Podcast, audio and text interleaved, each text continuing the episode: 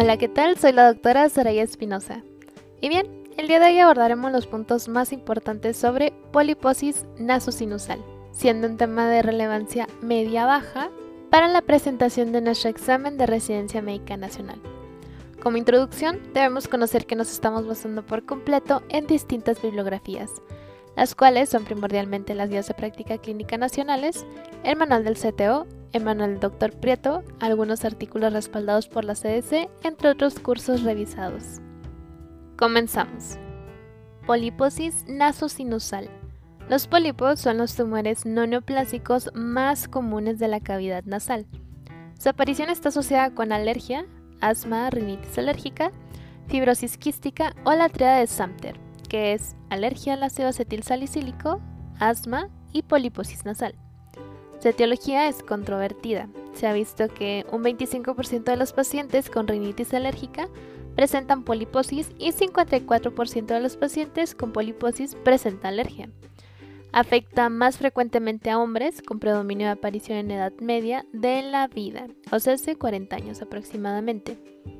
Se originan usualmente de la pared nasal lateral y del meato medio bilateralmente. Pueden modificar la forma del hueso por compresión, remodelándolo y en ocasiones erosionándolo.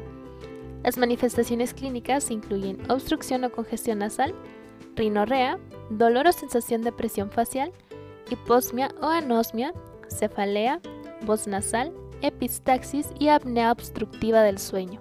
Las complicaciones pueden incluir problemas del sueño, irritabilidad, deterioro sociolaboral y familiar que afectan de forma importante la calidad de vida para que vean el impacto de algo tan relativamente pequeño. A la exploración física mediante rinoscopía anterior se puede confirmar la presencia de pólipos. Las características de ellos son aspecto como de uva, blandos, tersos, translúcidos de color gris rosado que pueden presentar algún grado de ulceración. El diagnóstico es meramente clínico. El estudio inicial comprende la obtención de citología del moco nasal, cuantificación de eosinófilos en sangre periférica y coproparasitoscópico en serie de tres muestras. El diagnóstico se confirma con la nasofibroscopía, que es la evidencia de pólipos, y la obtención de tomografía computarizada. En pacientes en los que se sospeche de malignidad, se solicitará tomografía computarizada para la complementación diagnóstica. El tratamiento está dirigido al control sintomático. El tratamiento inicial consta del uso de corticoides tópicos, ya que disminuye la obstrucción nasal y mejora el olfato. Y sistémicos, solo en pacientes que no presentan mejoría con su uso tópico. Se recomienda además realizar lavados nasales con solución salina isotónica. También pueden usarse agentes antihistamínicos, antileucotrienos, mucolíticos, inmunomoduladores, descongestionantes, estabilizadores de la membrana mastocitaria, antibióticos y antimicóticos. Esto de acuerdo con cada caso. En el caso de que los pacientes con la triada de Samter, las medidas dietéticas son también importantes. De no existir respuesta a tratamiento médico es necesario realizar cirugía endoscópica o bien un abordaje mixto, la vía externa endoscópica. Las complicaciones principales de la resección quirúrgica son hemorragia, sinequias y perforaciones septales, mientras que las complicaciones más temidas son absceso cerebral, meningitis o trombosis del seno cavernoso. Los pólipos tienen tendencia a recidivar, por lo que es muy importante mantener un tratamiento postquirúrgico a largo plazo. Las complicaciones potenciales del tratamiento quirúrgico incluyen hemorragias, sinequias y perforaciones septales. A modo de repaso, puedes quedarte también con esta información. La frecuencia de pólipos nasales en la población alérgica es de casi 4% y mayor aún en asmáticos, ya que representa un 7% respecto de quienes solo tienen rinitis. Los primeros síntomas de poliposis aparecen entre los 30 y 40 años, con predominio en varones.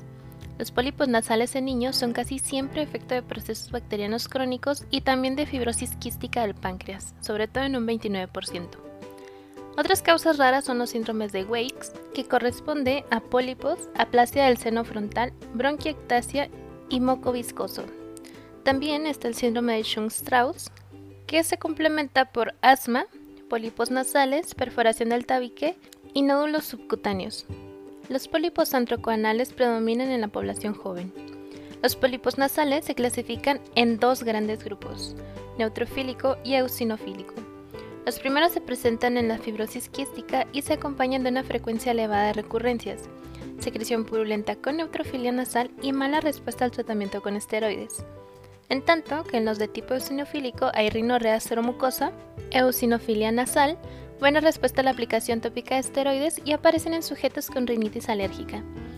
Sin embargo, Kaplan ha mostrado que menos de 1% de los individuos atópicos desarrolla pólipos nasales y que en el caso de pacientes asmáticos con pruebas cutáneas negativas, la cifra se aproxima al 12% en comparación con 5% en quienes son positivas.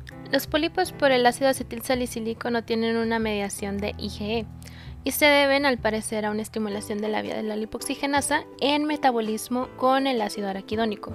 Asimismo, en personas con pólipos nasales que se han encontrado valores altos de leucotrienos B4 y C4, con estos últimos más bajos en los tratados con esteroides y más altos en los que se acompañan de asma. Las moléculas de adhesión endotelial, como la célula de adhesión vascular 1 y la selectina P, desempeñan una función crucial en la extravasación de eosinófilos, tanto en sitios inflamatorios como en los pólipos nasales. Los eosinófilos producen factor de necrosis tumoral alfa y factores de transformación de crecimiento alfa y beta. Estos contribuyen a la inflamación de la mucosa. La presencia de interleucinas 6 y 12 y quimiosinas, como las rontes, se relaciona con la producción local de proteínas quimioatrayentes en la superficie de los pólipos y con una reacción de linfocitos colaboradores de tipo 1. La apoptosis se considera un mecanismo que promueve la resolución de la inflamación eosinofílica y los esteroides la inducen en los pólipos nasales. En los individuos con una reacción alérgica probada mediada por IgE, las pruebas cutáneas positivas al polvo tienen mayor etiopatogénesis de los pólipos. Los síntomas vinculados con la poliposis nasal son obstrucción nasal, anosmia, prurito nasal y rinorrea mucoyalina o purulenta. En la rinoscopia anterior aparecen masas pálidas, grisáceas o algunas veces de color violáceo, redondas y de superficie lisa.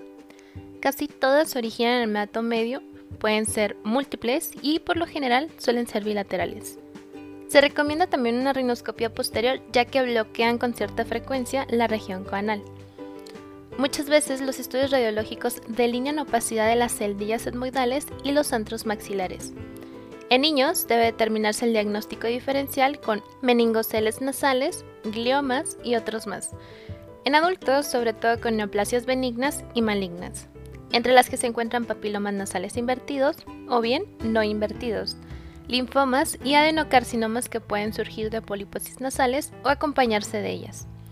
Debido a lo anterior, bueno, todo pólipo que se extirpa debe enviarse a estudio histopatológico.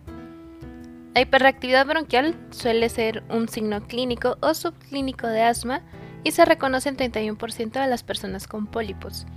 Estas pueden causar sinusitis purulenta y bueno, por supuesto esto se debe por la obstrucción del osteo, sobre todo en los senos paranasales y suele agravar el asma bronquial. La intolerancia al ácido acetilsalicílico se acompaña de pólipos nasales en 60 a 65% de los casos. El tratamiento conservador de la poliposis nasal no es del todo satisfactorio. El empleo de antihistamínicos y cromoglicato es de relativa utilidad, a menos que coexista una rinitis alérgica.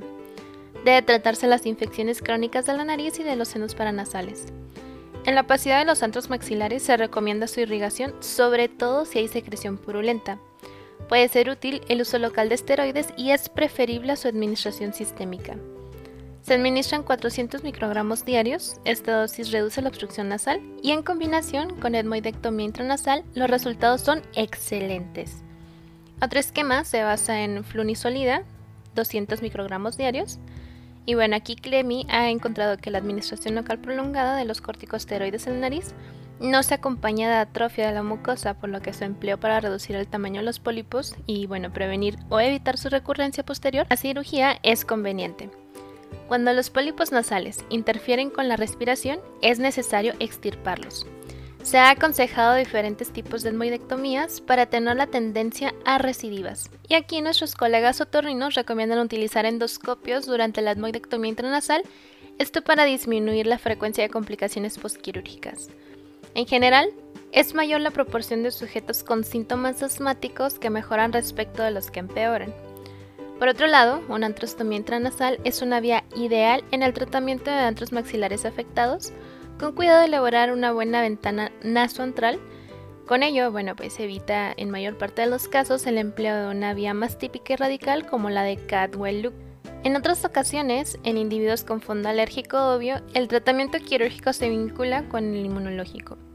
En estos casos, los otorrinos han encontrado un buen control de los síntomas.